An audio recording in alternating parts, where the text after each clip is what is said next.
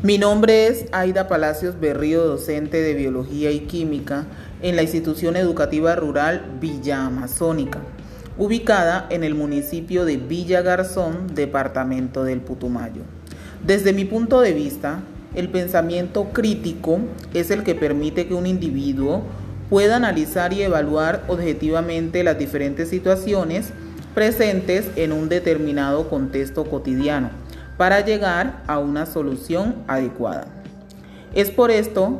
que desde la investigación que estoy realizando sobre motivación intrínseca, lo que busco es que los estudiantes, con los conocimientos adquiridos en el proceso de aprendizaje,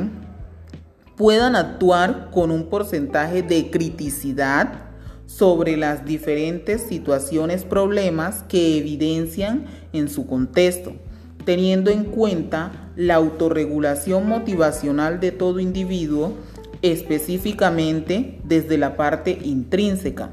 considerando que la motivación intrínseca es la que permite la autoformación del ser humano. De esta manera, se puede conducir a una formación integral de individuos logrando transformar poco a poco los procesos de enseñanza y aprendizaje en las aulas y así trascender hacia los diferentes contextos sociales.